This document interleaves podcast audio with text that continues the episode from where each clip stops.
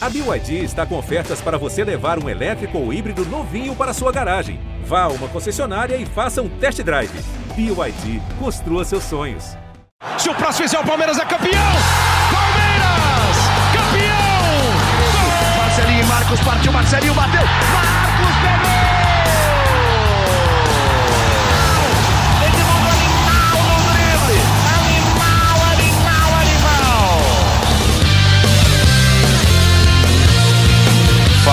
Galera, começa agora o podcast GE Palmeiras, o podcast exclusivo sobre o Verdão aqui no GE. E mais uma vez, véspera de final de campeonato para o Palmeiras de Abel Ferreira. Acho que o palmeirense já está acostumado a disputar campeonatos, a vencer também campeonatos nos últimos anos, né? Por que não? E vamos falar tudo sobre essa partida da Recopa Sul-Americana, esse segundo confronto contra o Atlético Paranaense. Jogo de ida 2 a 2 na Arena da Baixada. Agora, jogo de volta, ninguém tem vantagem. Quem vencer fica com o título. Se tiver empate, prorrogação. Se tiver empate de novo, é, cobranças de pênaltis. Mas acho que Boca, já começo contigo. Eu sou o Felipe Zito, me apresentando. Estou aqui com, com Leandro Boca e Thiago Ferri. Já, Boca, acho que pênalti não é muito aconselhável para o torcedor palmeirense, né? Quando surge a todos, família palestrina, um prazer estar aqui com o Ferre, com o Zito novamente. Pênalti não, por favor. Pênalti é legal quando a gente assiste a final da Supercopa, Galo e Flamengo, aí é uma maravilha. Aí que fique pênalti por dois, três dias. Mas não, por favor, né? Vamos, re vamos resolver o jogo no tempo regulamentar, não vamos precisar de prorrogação. Coração de palmeirense merece um pouquinho de sossego. Espero que possamos fazer um jogo mais simples. Isso não significa que o jogo vai ser fácil, muito pelo contrário né? Já fica aqui minha opinião, tá tudo aberto.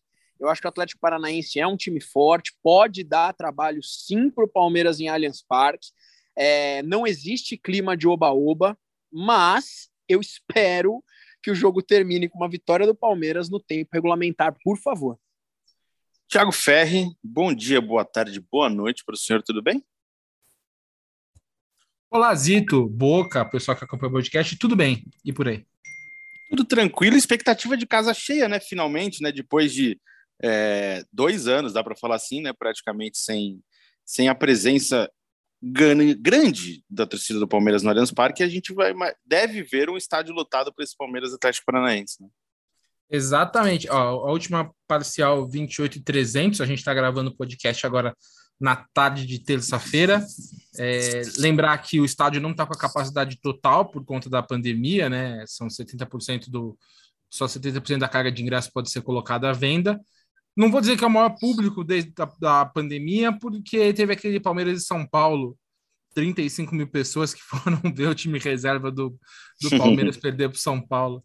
Aquele dia que o Abel deixou todo o palmeirense maluco antes da. Foi antes da final, né? Antes da semifinal. É, foi no penúltimo jogo antes da viagem, se não me engano. Antes da viagem, é isso.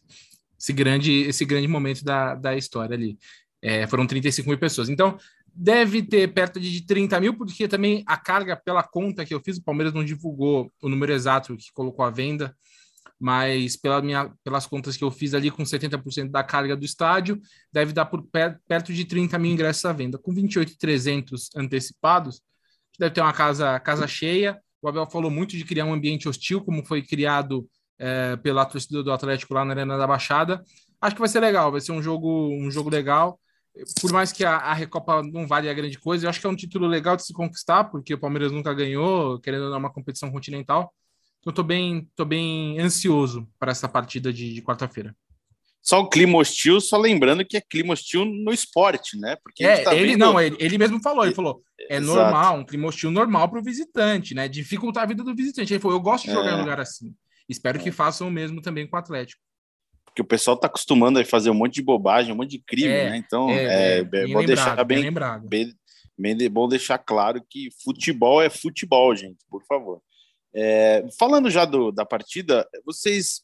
Claro que não é inegável falar que o Gustavo Gomes é um ótimo reforço é, para o Palmeiras.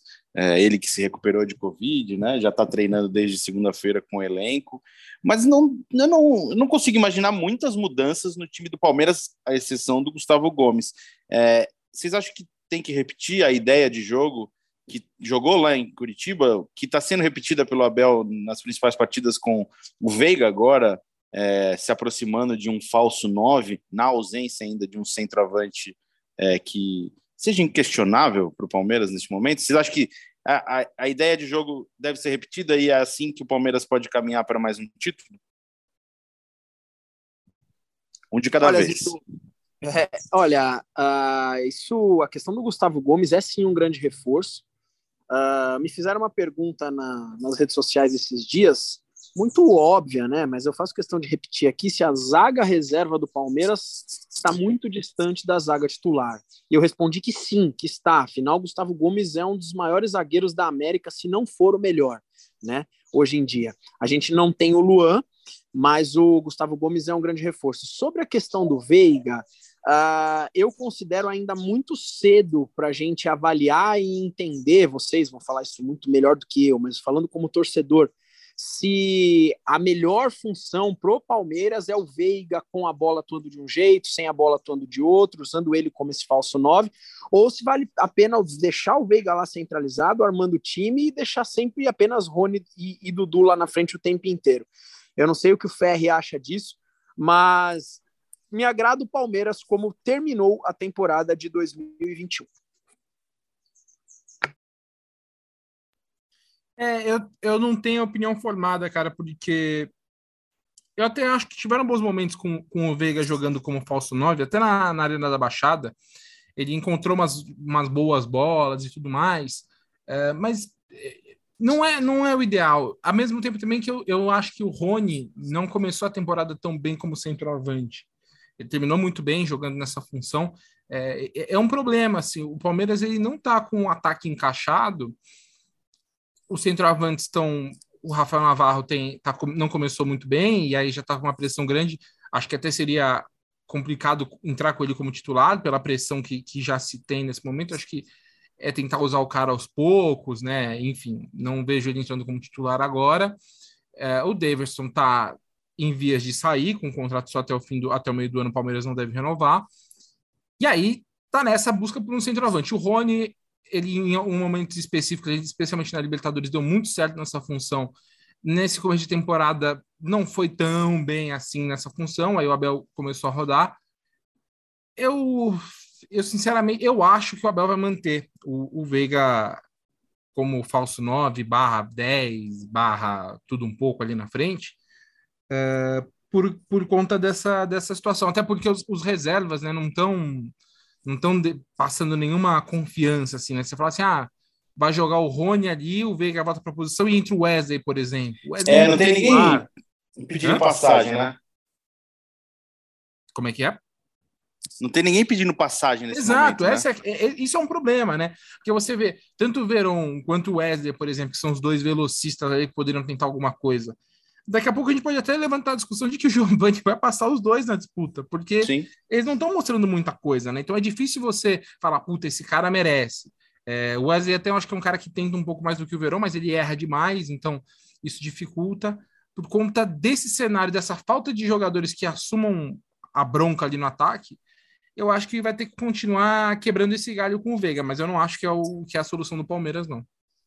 Ó, falando de uma possível escalação, formação para a partida de quarta-feira, vamos ver se a gente desenha um Palmeiras aí. É Everton, Marcos Rocha, Gustavo Gomes, Murilo e Piquerez. Aí vem a dúvida aí no meio: Danilo e Zé Rafael, ok. Jailson ou Gustavo Scarpa. Aí na frente, Rony, Veiga e Dudu. E eu falo Gustavo Scarpa na dúvida, porque ele ainda está em processo de recuperação. Não, ele já está recuperado de um estiramento no joelho, participou de grande parte dos dois treinamentos da semana, segunda e terça, mas o que indica que ele ainda não está 100%, né? E se a gente pegar como gancho a entrevista do Abel do fim de semana, ele fala que não tem é, costume de voltar com jogador de lesão para o time titular. Eu acho que não é o caso do Scarpa neste momento, não, não é um um caso excepcional, tipo o que chegou um dia em Abu Dhabi e jogou no dia seguinte, né? Eu acho que o Palmeiras está meio que formadinho ali com o Jailson sendo esse homem de meio de campo, imaginando o Jailson como esse homem de meio de campo, e o Scarpa talvez como uma opção de segundo tempo. A gente ainda não sabe. O Palmeiras volta a treinar na manhã de quarta-feira, então o Abel só define, como todos vocês sabem, o Palmeiras só define a escalação, o Abel só define a escalação no dia da partida. Então vai ter esse treinamento ainda de manhã. Para depois à tarde aí tudo ficar acertadinho. Eu acho que pode ser o Scarpa talvez um jogador para segundo tempo. E acho que o Jailson neste momento está um pouco à frente do, do Atuesta. O que vocês acham nessa ideia de, de formação tática? Porque em Curitiba jogou o Atuesta e o Jailson, né? Porque o Zé Rafael estava voltando, se não me engano, foi na posição do Zé Rafael que o Atuesta entrou, né? Ô Zito, uh, me resta uma dúvida também, já é no mesmo assunto, com relação à titularidade do Zé Rafael, tá? Porque o Zé Rafael é um jogador que entrou como titular no último jogo pelo Campeonato Paulista. Ele foi inclusive capitão do time, se eu não me engano. Sim. Se não me recordo, vai falando bobagem. É isso aí. E num jogo no qual o Abel colocou todos os reservas, né? Ele entrou com o Zé Rafael.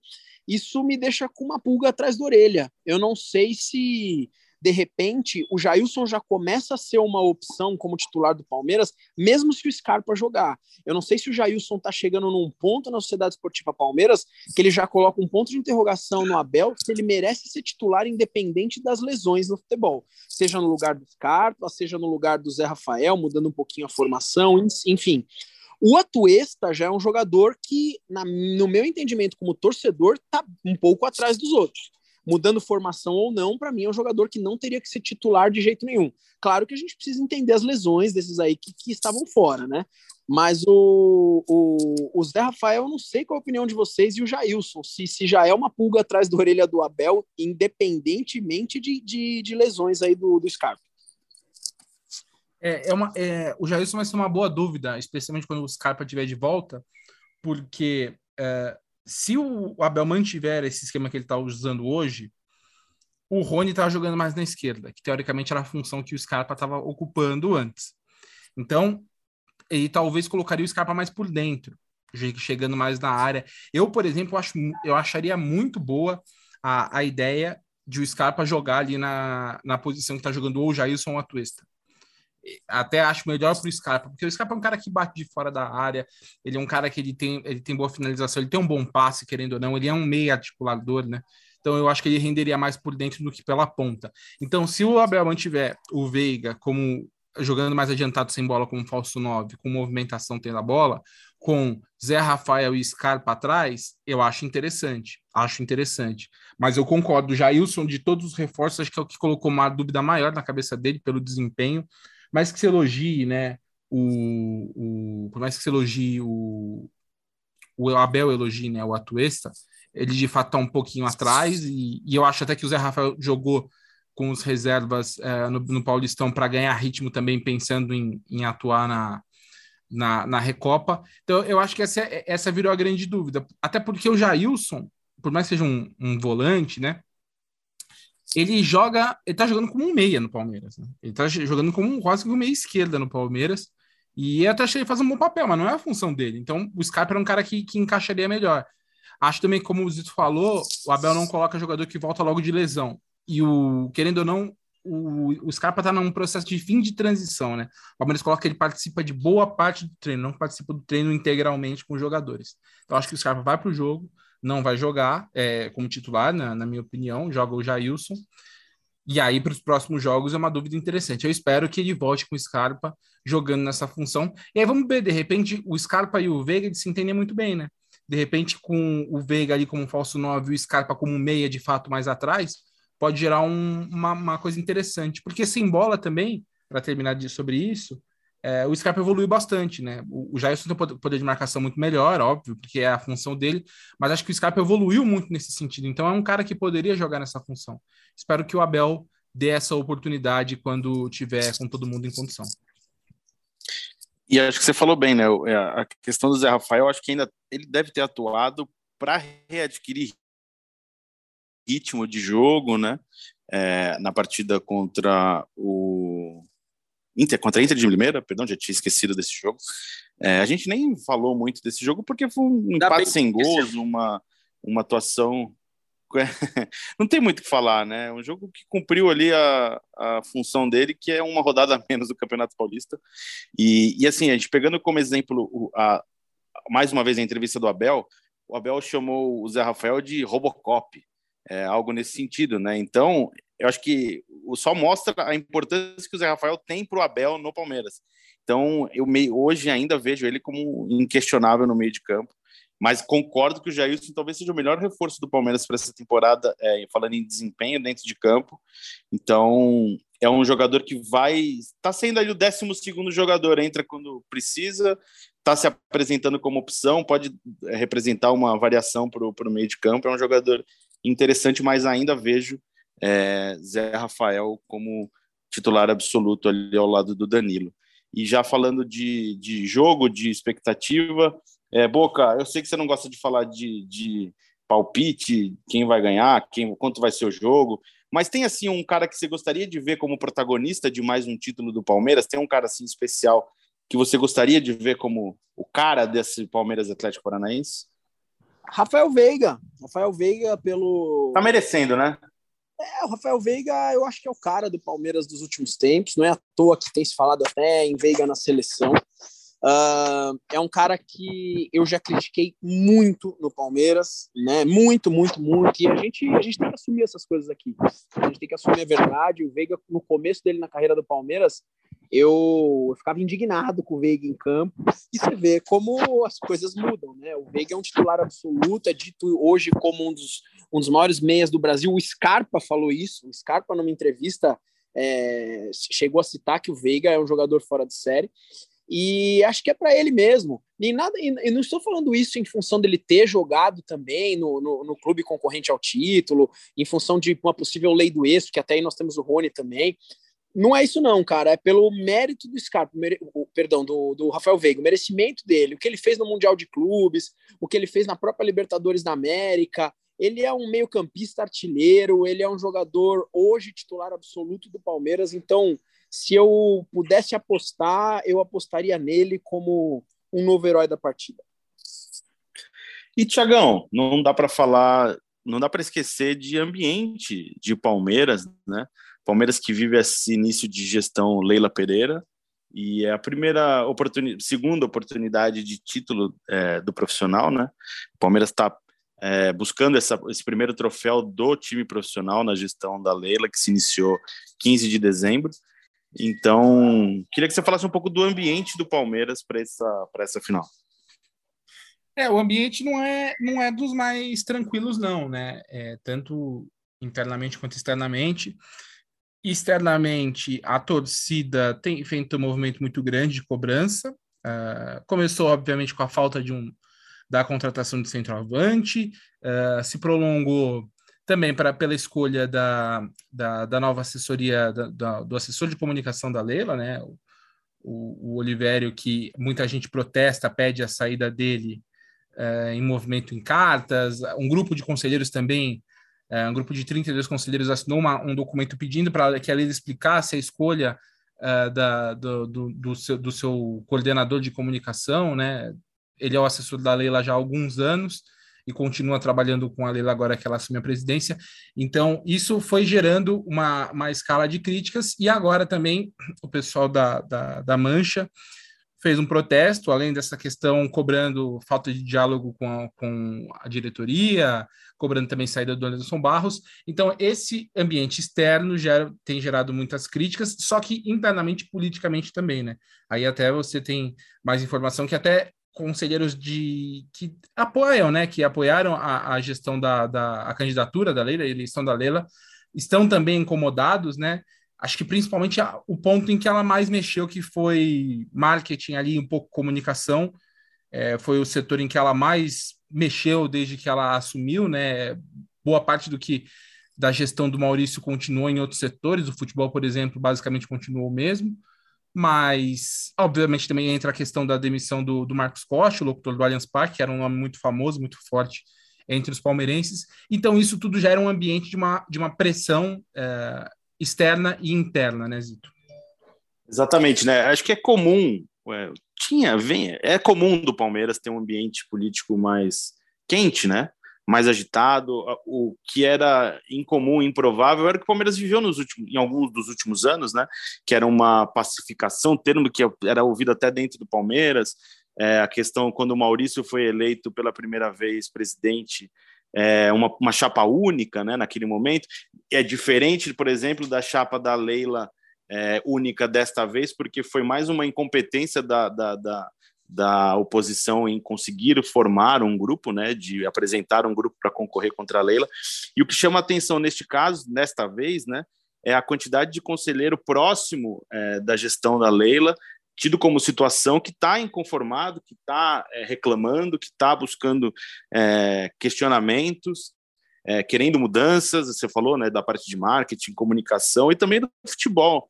É, a questão de um centroavante volta sempre a ser uma, um motivo de crítica e pressão pelo Palmeiras, que desde 2020 tenta a contratação de um camisa 9 e tem esbarrado em questões financeiras, em questões de negociação. Então, agora que o Palmeiras acho que passou é, esse objetivo que era o Mundial e agora se apresentou para a temporada de 2020, tem sido mais frequente essa, essa parte de críticas e cobranças. É, e o time não, não, é, não é que não encaixou, não deu certo, o time ainda precisa é, de, de, alternativas. É, eu até escrevi uma análise no, no fim de semana para segunda-feira, falando que falta muito ainda para o Palmeiras um centroavante, até se a gente for imaginar, a, como o Tiagão publicou, a ausência do Daverson a partir do segundo semestre. Então, não é nenhuma questão de qualificação do elenco que é necessária, é uma questão de necessidade do elenco do Palmeiras ter mais opções. Não é sempre que o Abel vai conseguir resolver improvisando o Rony e o Rafael Veiga no ataque, né? Então é esse também o pensamento de algumas pessoas do clube é, questionando o porquê da não contratação e tudo isso e aí todo esse ambiente político volta a ficar muito quente com muitas discussões e no início de gestão que não tem três meses de gestão ainda, né? Então é como a gente imaginava um Palmeiras muito mais próximo do torcedor, é, que foi a bandeira da, da, da Leila na, durante a campanha, né?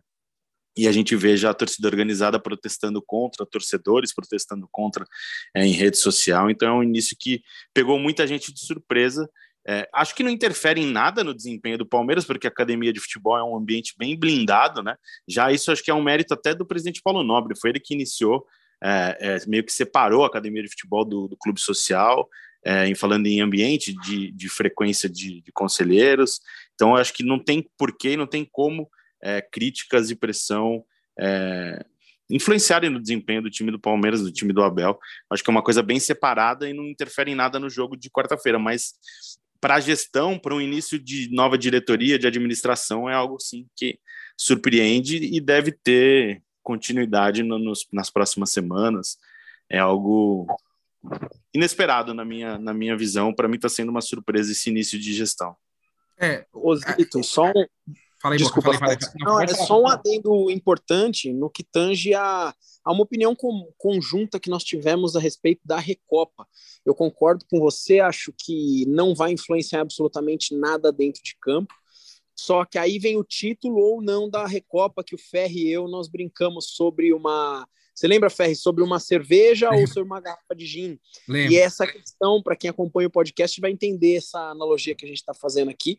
É, e é verdade, porque se o Palmeiras for campeão, tudo segue. Vida segue, toma-se uma cerveja, segue, Palmeiras campeão e, e, boa. Agora, se eventualmente, preciso bater três vezes na madeira, se esse título da Recopa não vier, eu acho que a pressão ela começa a aumentar, entendeu? Eu acho que algo que é pequeno acaba se tornando grandioso, infelizmente. Por isso o título de amanhã é bem importante, sim. Só antes do Thiagão, só completar, só um adendo, e acho que foi o que o Palmeiras viveu no ano passado. Não em questionamento de, de político, mas de torcida, quando tem a sequência de derrotas na Sul-Americana, na, na, na, Supercopa, na Recopa e um clássico contra o São Paulo. E ali a gente viu já torcedor totalmente nada a ver, pichando o muro, a corda Bel, sabe aquelas coisas exageradas, mas sim, teve, é, são competições não tão importantes, mas que não foram vencidas e trouxeram é, desgaste imediato ali para o clube, né, Tiago? É, uma, uma questão que me parece que clara desse início da gestão da Leila é que ela sempre se pautou como, como conselheira e patrocinadora por ser mais próxima da torcida. Então, ela sempre usou muito rede social, ela teve um contato muito mais direto com a torcida, até do que o Maurício Gagliotti durante a gestão do Gagliotti. E aí, é, isso para o bem e para o mal, né? E aí gera o mal no sentido de que houve uma cobrança muito grande pela por contratação do centroavante e tudo mais. E a Leila fez algumas movimentações até que as pessoas surpreenderam. Ela, por exemplo, fechou comentários nas redes sociais dela, ela chegou a fechar durante um tempo o Twitter, é, e, e, foram questões que as pessoas falaram: pô, você sempre se mostrou próxima da torcida, agora você está tomando essas decisões tão rapidamente, né?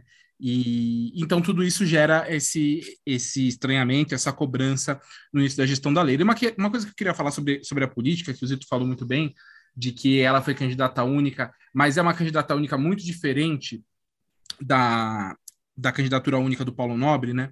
Que ali de fato era um link que parecia pacificado, depois uma semana depois já não era mais, porque teve a, a cisão por conta da, da, da autorização para a Leila ser candidato ao, ao Conselho Deliberativo, mas dessa vez não. O que acontece é que o Palmeiras está tão fragmentado politicamente, com a situação com uma, um número tão grande de conselheiros, a partir do momento em que a Leila passou a, a, a trabalhar mais ativamente na política do clube, que a, a oposição se fragmentou de tal forma e, e, muita gente no Palmeiras entende que a discussão a, discussão sobre os três anos, né, a mudança de, de, de, no estatuto da candidatura do mandato de dois para três anos ali de fato rompeu de vez, fragmentou de vez o clube porque é, muita gente critica inclusive Maurício Gagliotti por defender essa bandeira sendo que era uma coisa que é, privilegiaria, privilegiaria ele como de fato privilegiou porque o segundo mandato dele foi de três anos.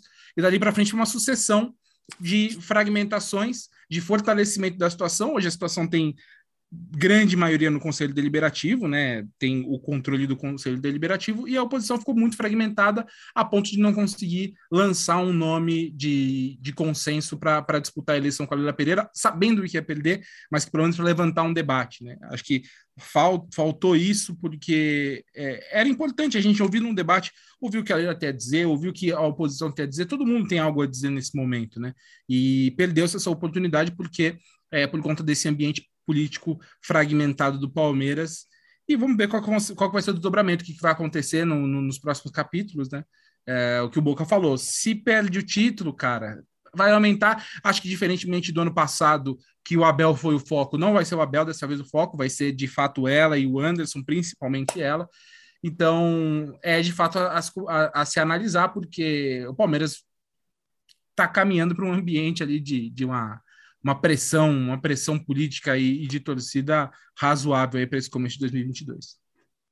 Falando já de Abel, a gente caminhando para o fim, é, oitava final da era Abel Ferreira é muita coisa, né, Boca? O cara é um treinador que, pelo menos para a maioria das pessoas, maioria dos palmeirenses, ninguém conhecia e chegou em, em novembro de 2020 e já está disputando a oitava final e nessas nessas finais tem duas Libertadores e, uma, e um Mundial de Clubes, cara. É, é algo muito forte, né? Ó, oh, Zito, quando tava para chegar o Abel, né? O Abel foi, sei lá, segunda, terceira opção é, para chegar no Palmeiras. A gente foi questionando a torcida, foi perguntando para a torcida aqui aí que, que vocês acham através de enquetes, né? Lembrando uhum. que essas, essas informações que eu dou aqui são baseadas em enquetes que eu tenho nas minhas redes sociais, tá? Então é importante eu passar esses dados para vocês. E na época, mais de 50% da torcida não estava entendendo nada e falou e pensava que o Palmeiras de repente fosse cair num grande erro em trazer o Abel Ferreira. E esse que vos fala também né? Eu pensei, putz, o Palmeiras estava atrás de outros técnicos, foi para uma terceira opção, um português que ninguém conhece, que estava num time grego, que absurdo, o Palmeiras. Você vê como nós torcedores somos muito 880, né? E mais uma vez um grande erro nosso, porque o cara chegou não apenas para conquistar duas Libertadores em um ano, mas para, repito, bato nessa, nessa tecla, talvez ser o maior treinador do Palmeiras até hoje né? Um, cara que chega em um, sei lá, um ano e pouco, um ano e meio, um ano e seis meses, sete meses, enfim, de, de trabalho, em oito finais, um cara que conquista duas Libertadores da América, uma Copa do Brasil, leva o time brigando no brasileiro, segura o Chelsea, campeão da Champions League, até cinco minutos finais da prorrogação, não é qualquer técnico, né? É um treinador que já marcou história na Sociedade Esportiva Palmeiras e com certeza é um treinador que eu vou falar para os meus netos quando eu for avô, isso vai demorar muito, se Deus quiser, mas eu vou falar que eu vi Abel Ferreira e que foi, sem dúvida nenhuma, um dos maiores treinadores da Sociedade Esportiva Palmeiras. Eu acho, concordo com você que é um dos maiores. A gente pode entrar na discussão se já é o maior, porque ele ganhou as duas Libertadores, os dois dois dos maiores títulos da história do Palmeiras. Eu acho que ele tem tudo para ficar inquestionável. Ele já é muito grande na história do Palmeiras, mas tem ainda alguém, um ou outro, que dá uma cornetada de vez em quando, para mim, sem sentido algum. E eu acho que a temporada de 2022 pode ser assim: deixa o, o, o Abel, pode deixar o Abel totalmente inquestionável é, na história do Palmeiras, nem para os mais corneteiros. Acho que não tem por que questionar o trabalho dele neste momento. Osito, até mais uma questão relacionando o Abel Ferreira. É, eu acho, eu, eu sofro muitas críticas com essa opinião, mas opinião é a minha, né? Então eu vou colocar aqui. Eu acho o time do Palmeiras muito bom, eu acho o elenco um dos melhores do Brasil, fato, tá? É, não vou colocar aqui se está na frente ou não de Atlético Mineiro e Flamengo, não, não, não é essa nem a minha competência aqui. Só que eu acho que se não fosse o Abel Ferreira, talvez o Palmeiras não tivesse conquistado os títulos que conquistou e não tivesse no, no posicionamento que está. O, o, o Palmeiras jogar do jeito que joga, o Palmeiras ter as alterações táticas que tem, o Palmeiras chegar onde chega, você pode colocar aí um percentual alto, eu diria aí mais de 80% na conta desse português. Viu? Ô Boca, eu acho que é, fica claro isso se a gente pegar como base o Palmeiras de 2020, que ele era do, do Cebola, do Luxemburgo. O Palmeiras não teve reforço de lá para cá, o Palmeiras teve reposição. O Palmeiras não teve um, um jogador que chega ali para mudar o patamar do elenco. Não, ao contrário, o Palmeiras perdeu jogadores, né? E ele foi encontrando opções ali dentro. Vai, vai, joga o Gustavo Scarpa de lateral, recua o Marcos Rocha de zagueiro, joga o Rony de centroavante. E o Palmeiras trabalhou com reposições, o Palmeiras não trabalhou com contratações, né?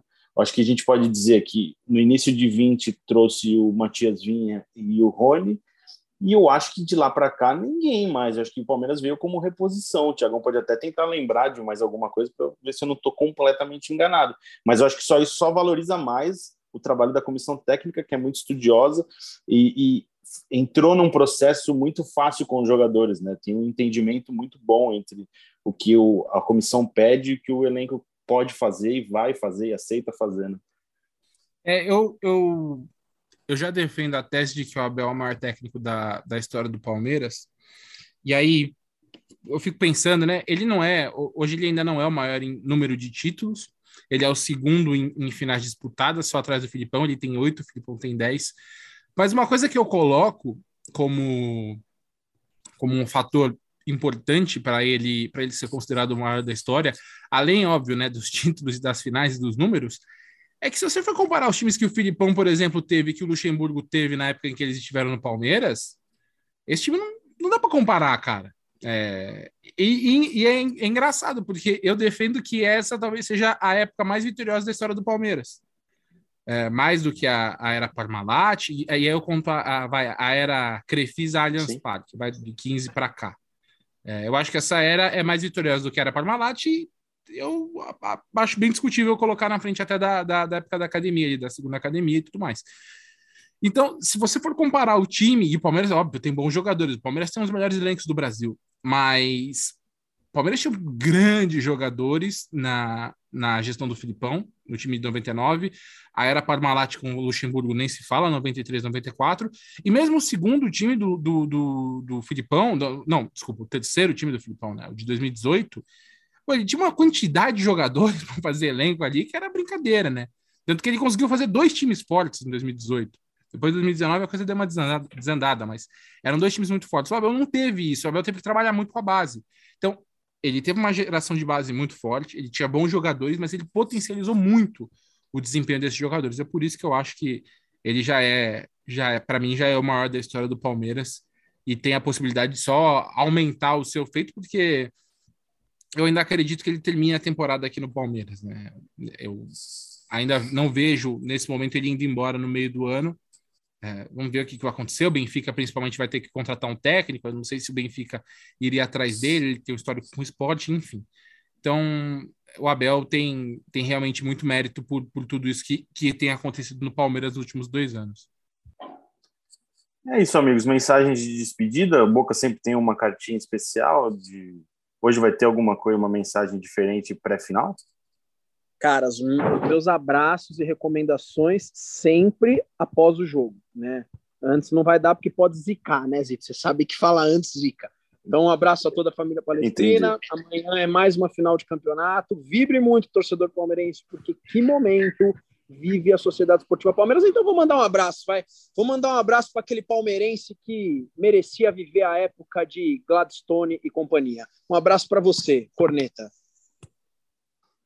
Tiagão, um abraço para você também. Você é corneteiro, Tiagão? Ah, um pouco. Mas eu não, acho que se, se for pela base no Twitter, eu sou passapano. Sou, sou passapano. Ah, entendi. Se for pelo Twitter, eu sou totalmente entendi. passapano. é, bem. pelo Twitter eu não sou uma boa pessoa também, eu acho. Mas acho que no fundo, na vida real, eu acho que eu sou um cara legal e retranqueiro. Isso que eu defendo sempre, eu sou do futebol de resultado. E resultado que o Palmeiras pode ter nesta quarta-feira, enfrentando o Atlético Paranaense no jogo que vale título inédito, né? Para o Palmeiras ou Atlético Paranaense na Recopa Sul-Americana. É, ficamos por aqui, amigos. Obrigado pela audiência. Voltamos na quinta-feira para falar dessa partida e repercutir muito mais da vida palmeirense. É, lembrando que você ouve o GE Palmeiras no Globoplay, no GE, no seu tocador favorito de podcast. Um abraço a todos e partiu Zapata! Partiu Zapata, sai que é sua, Marcos! Bateu para fora!